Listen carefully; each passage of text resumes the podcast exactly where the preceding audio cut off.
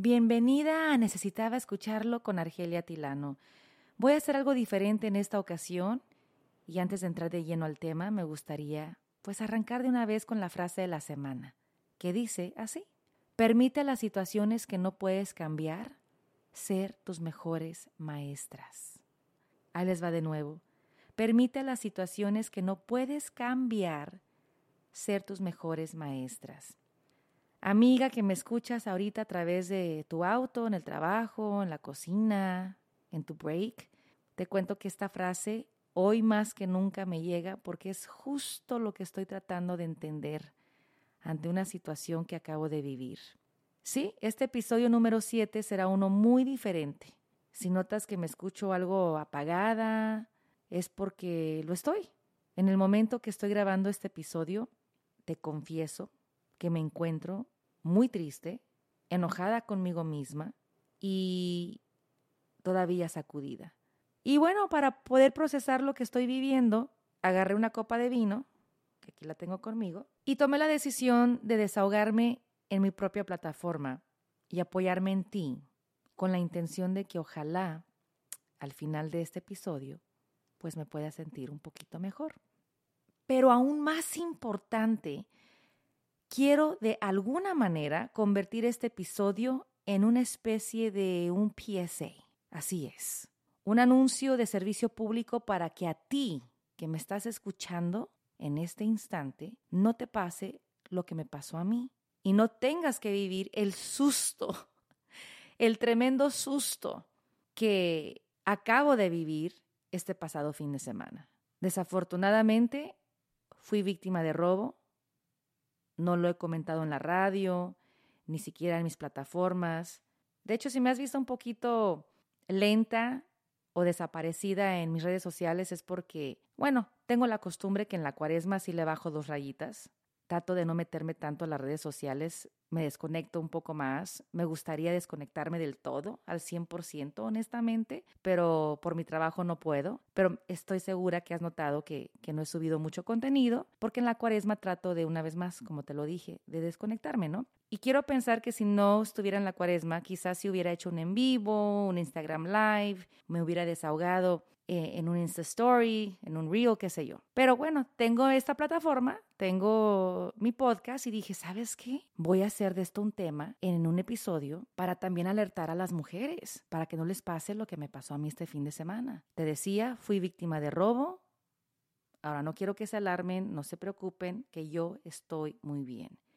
Gracias a Dios no fui asaltada o atacada físicamente, pero igual lo que viví sí me provocó, o más bien me sigue provocando mucho pánico.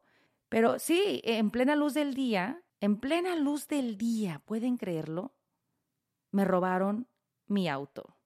Y no van a creer dónde y cómo se robaron mi carro, que yo todavía estoy tratando de rascarme la cabeza de averiguar cómo exactamente se metieron a mi auto y cómo lograron llevárselo sin tener la llave, estando yo donde estaba en ese momento, en ese instante. Quizás ustedes al escuchar este episodio puedan ayudarme a entender un poco más lo que pasó, sean detectives y analicen y díganme en qué fallé yo. Quizás yo fui la culpable de este robo, no sé, ayúdenme a entender.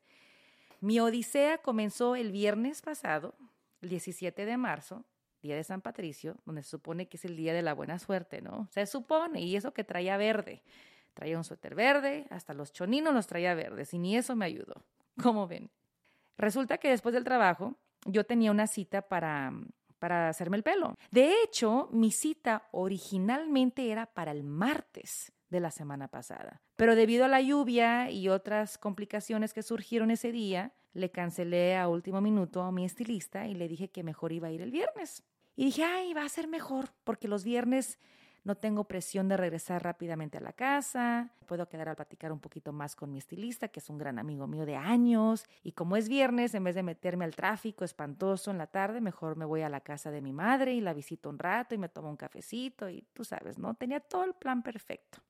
Pues después del trabajo, después del show de radio, terminado ahí en la Mega, que está por cierto la estación en Hollywood, en la Hollywood Highland, pues me tomó qué, una media hora, 45 minutos cuando mucho, llegar a, Downey, porque ahí es donde yo Me corto el pelo en la ciudad de Downey, ahí está el salón.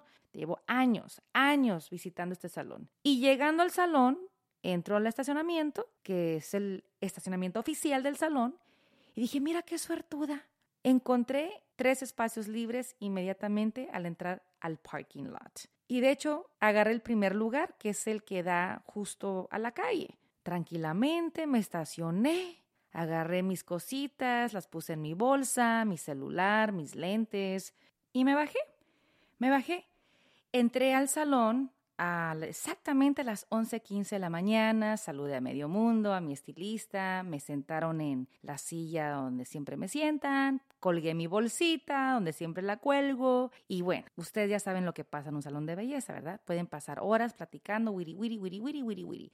De hecho, yo cuando voy al salón de belleza, mi promedio es de, no se asusten, mi promedio es de cuatro o cinco horas. Es que tengo tanto pelo, de verdad. Tengo tanto, tanto pelo que Dios me ha dado que sí, para mí ir a hacerme el pelo es de todo el día, porque es demasiado lo que tengo, bendito sea Dios, no es queja. Pero sí, sí es un proceso bastante largo para mí, pero curiosamente, como nada más iba un retoque y una leve despuntada, yo sabía que no me iba a tardar tanto como en otras ocasiones. De hecho, tardé nada más tres horas. Y digo nada más tres horas porque tres horas para mí no es nada en el salón de belleza. Hasta me acuerdo que le dije a René, oh my gosh, ya son las dos de la tarde, qué rápido acabé. Fíjense nada más.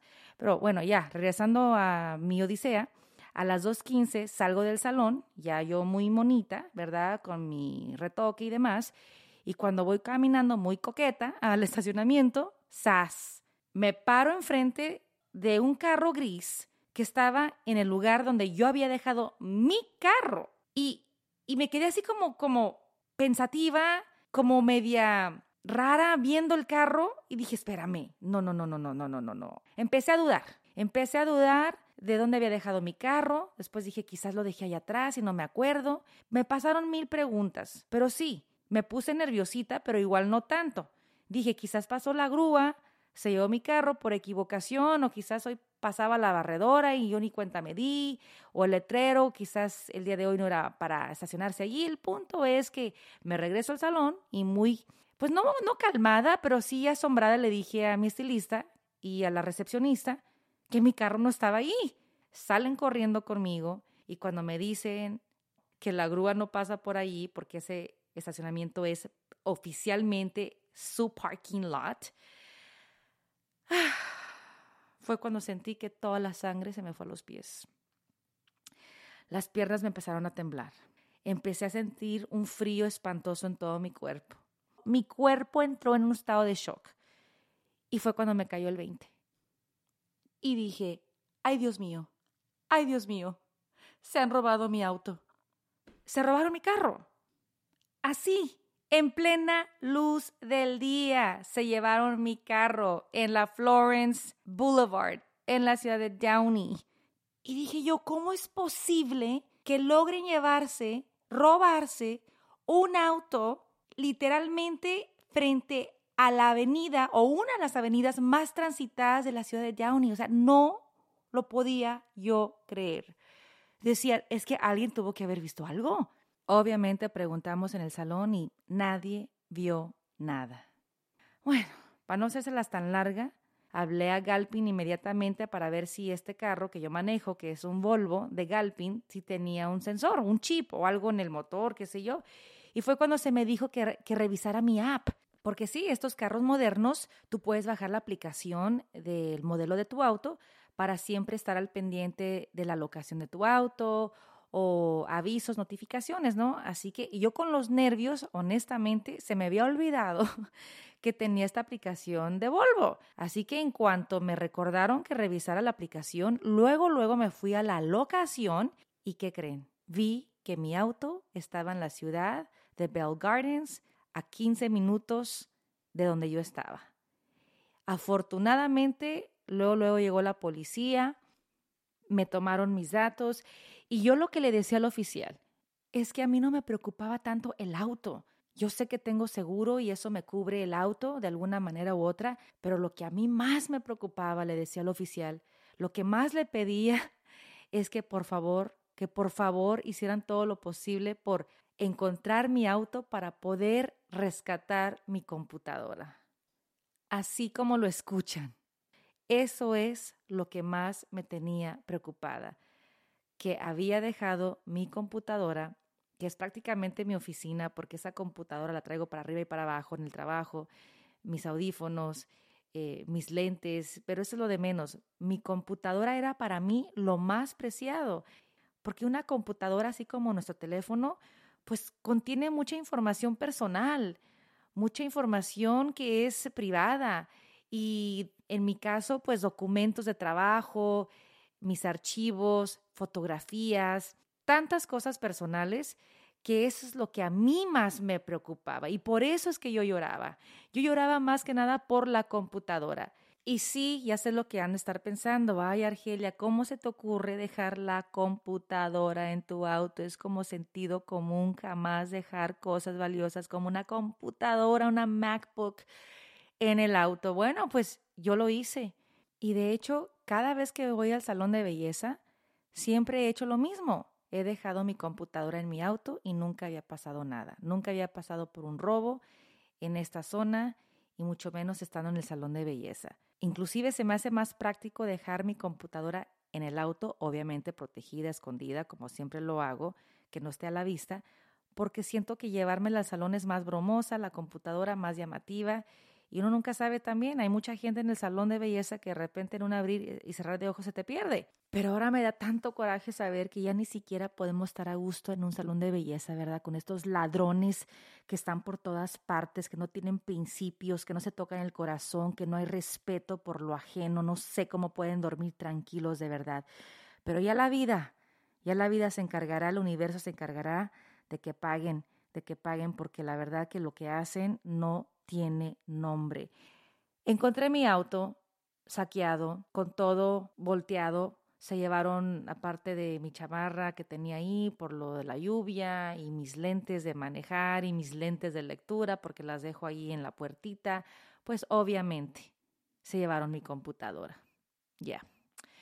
Entonces, eh, ha sido una odisea porque a raíz de ese incidente he tenido que hacer un sinfín de llamadas telefónicas al seguro, al concesionario, a la compañía de Apple Care, eh, para ver si pueden proteger mis datos, cambiar contraseñas, un sinfín de cosas cuando hay una violación de privacidad, porque eso es lo que es.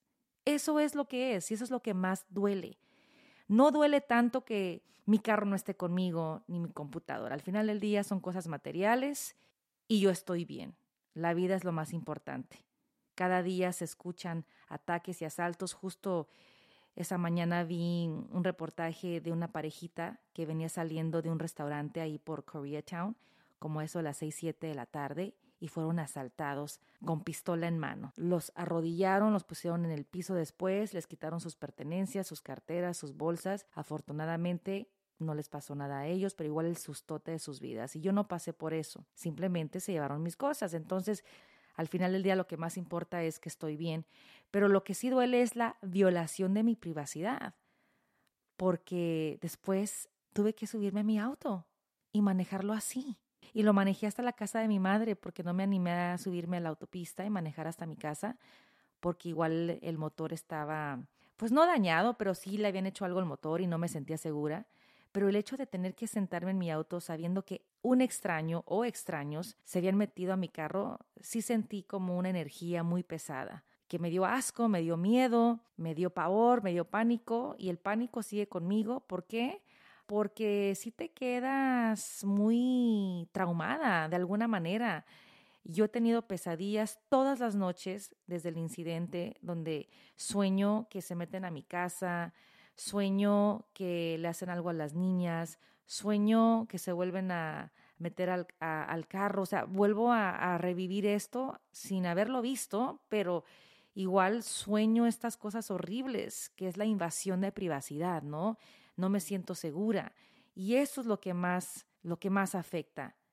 Y yo me pregunto, ok, Argelia, ¿qué pudiste haber hecho diferente? Y honestamente, no sé. me, de verdad me pongo a pensar, no haber cancelado mi cita del martes, quizás, porque el martes era mi cita originalmente, pero por la lluvia cancelé mi cita y la moví para el viernes. Pero digo yo, bueno, pero eso pasa cada rato, uno cancela citas y no pasa nada. Y luego me pregunto, ¿no estacionarme allí? Pero si es el estacionamiento oficial y siempre me pongo allí cuando está ese espacio libre. Aparte es eh, mediodía. Quizás, pues lo único que se me ocurre es no dejar mi computadora en mi carro. Es lo único que pude haber hecho diferente. De ahí en más, creo que haría todo igual. O corríjanme. Mándenme un mensaje, un directo, díganme qué hice mal, qué hice mal, qué pude haber hecho para cambiar eh, el destino de ese día. Y también me pregunto qué lecciones me está dando Dios, ¿no? ¿Qué puedo aprender de este incidente? Pues de no ser muy confiada, es lo único que se me ocurre, de no ser tan confiada, pues de que aprecie mis cosas, pues las aprecio siempre y las valoro, no es como que descuide mi auto, de verdad, o sea, yo llegué, lo, lo cerré bien, me aseguré de que estaba bien cerrado, bajo llave. Quizás eso, ser más precavida, por más que uno sea precavido, si te va a pasar, te va a pasar. Ya he revisitado este incidente una y otra vez y, trato de averiguar qué hice mal y qué pude haber hecho diferente y, luego me le pregunto a Dios porque a mí, ese es mi segundo robo de auto, ¿pueden creerlo? Hace más de 20 años me robaron mi, mi carrito y eso fue en Beverly Hills cuando estaba yo viendo una película para mi trabajo y hacer un reportaje. Y cuando salí, de hecho la película era Frida, cuando fui a ver la película de Frida con Salma Hayek en un estudio de Beverly Hills, allá en esa zona, cuando salí, ya mi carro se lo habían llevado de la Ciénega Boulevard. Allí lo estacioné y cuando salí, después de dos horas, ya no estaba. Y ahora me vuelve a pasar. Con un carro que tiene tecnología que aparentemente te protege. Pues ya vi que no. Porque estos carros modernos, como ustedes saben, pues ya no vienen con llave tradicional. Antes mucha gente hacía copia de la llave tradicional y así se robaban los carros. Pero estos carros modernos vienen con sus famosos clickers, en inglés le llaman sus fobs, así le llaman a la llave, fob. Y escúchenme bien, aquí es donde entra la parte del PSA, del anuncio de servicio público. Haciendo investigación y platicando con el oficial de Downey, esto lo que a mí es lo que más me ha dejado en shock. Resulta que estos carros que vienen con su llave moderna, ese clicker, el, que hace pip, pip, ¿no? El fob, se roban en menos de 20 segundos. Se roban la señal de tu llave. Es la cosa más loca, la cosa más loca que he visto. De hecho, está en los TikToks y se requiere algo tan sencillo. Resulta que mientras que una persona pasa por tu casa o en este caso el salón de belleza, traen un aparatito que es como una caja negra y esta caja negra está buscando señales de llaves, de estas llaves clickers. Y en cuanto el aparatito reconoce una señal de una llave en el radar, se roba la señal de tu llave e inmediatamente puede abrir tu auto, porque ya tiene la señal de tu llave.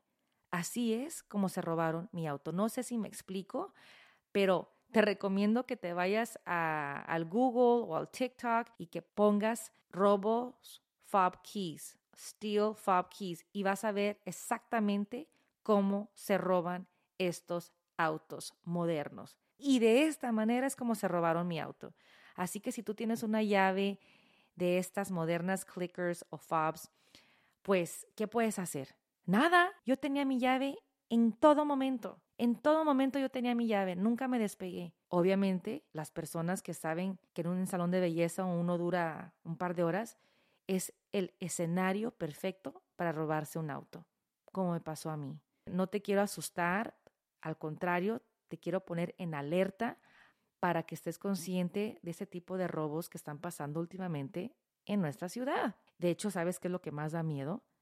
Que cuando uno está en casa durmiendo, los ladrones pueden llegar a tu casa con este aparatito, rastrear la zona hasta que detecte la llave que está dentro de tu casa y así, en un 2x3, robarse la señal. Y tú ni en cuenta, hasta que te levantas al día siguiente y sales y tu carro ya no está, porque se lo llevaron en menos de 20 segundos.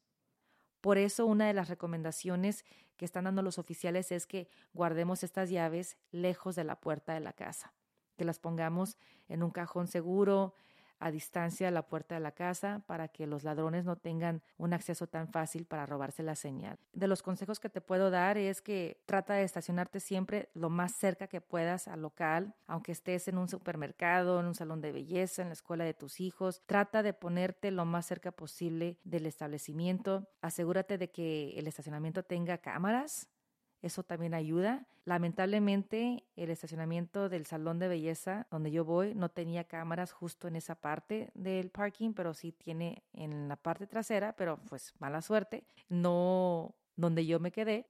Muy importante, activa tus aplicaciones. Si tu auto tiene la función de contar con una aplicación para poder rastrear tu auto, bájala. Bájala y tenla activa porque eso te va a salvar como, como me salvó a mí. De verdad te lo digo, si no tuviera yo mi aplicación de Volvo, quizás hasta el día de hoy mi carro todavía estaría, sabrá Dios dónde. Pero afortunadamente, debido a la aplicación activada, pude rastrear y encontrar mi auto en cuestión de, de minutos. Increíble que pude encontrar mi auto literalmente en ese mismo día. Hasta los oficiales estaban sorprendidos que en cuestión de instantes pudimos localizar el auto de verdad. Así que baja esa aplicación si tienes la función.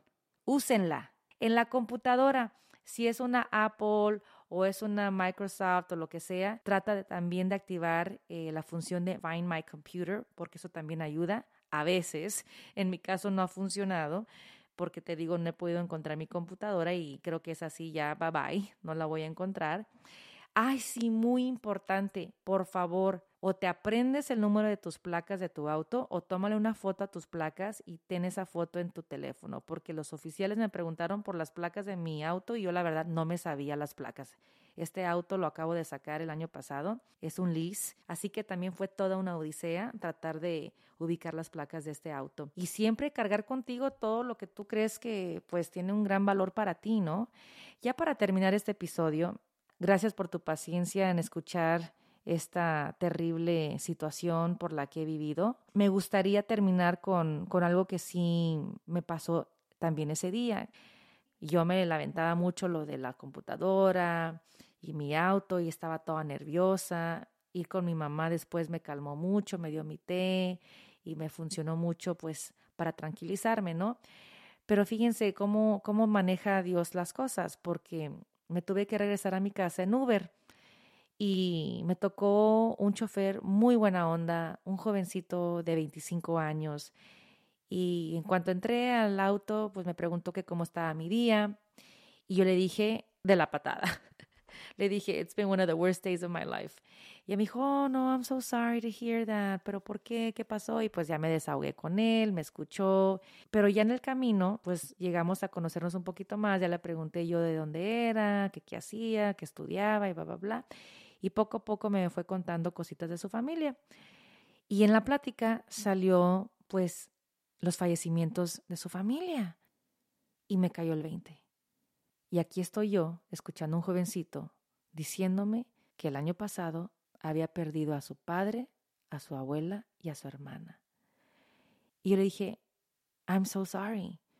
Lo siento mucho. Y me dice, gracias. But you gotta keep on going because life goes on, you know? Así me dijo. La vida continúa. La vida continúa. Y justo cuando me dijo la vida continúa, yo estaba llegando a mi casa. Y cuando llegué a mi casa, pues sabía yo que en esta casa está mi esposo y mis dos hijas, esperándome.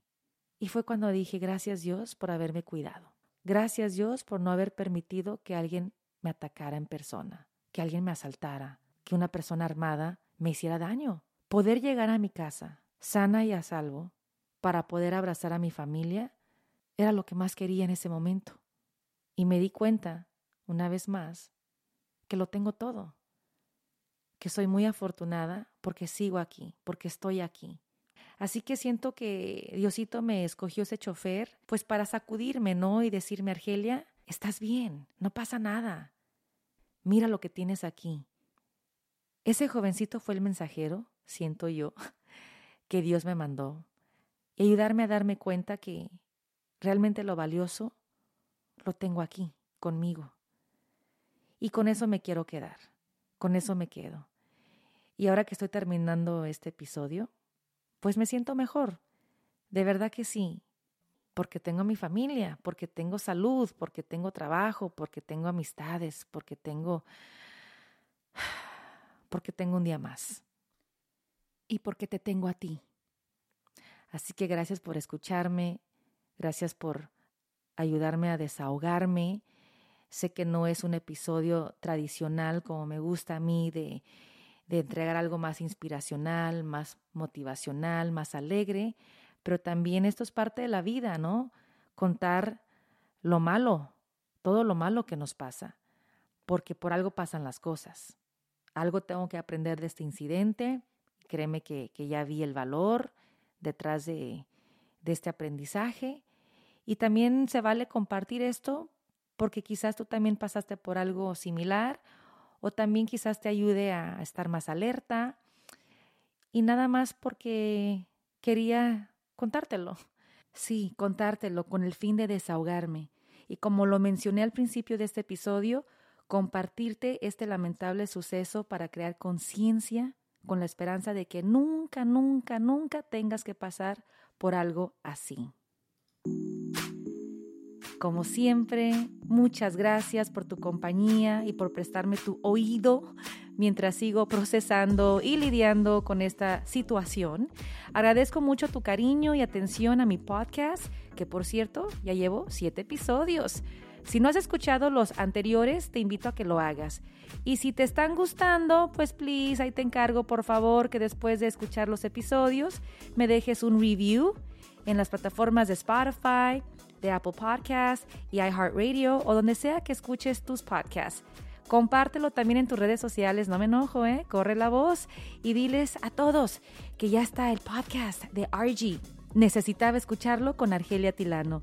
Por cierto, me encanta recibir sugerencias de temas que tocar. De hecho, ya tengo varios temas anotados y muy buenos para los próximos episodios. Siempre me pueden mandar un mensajito, un DM a mi Instagram o a mi cuenta de Facebook. Ahí me encuentran bajo Argelia Atilano. Cuídense mucho. Y ya lo saben, la vida continúa. Life goes on. Hasta la próxima.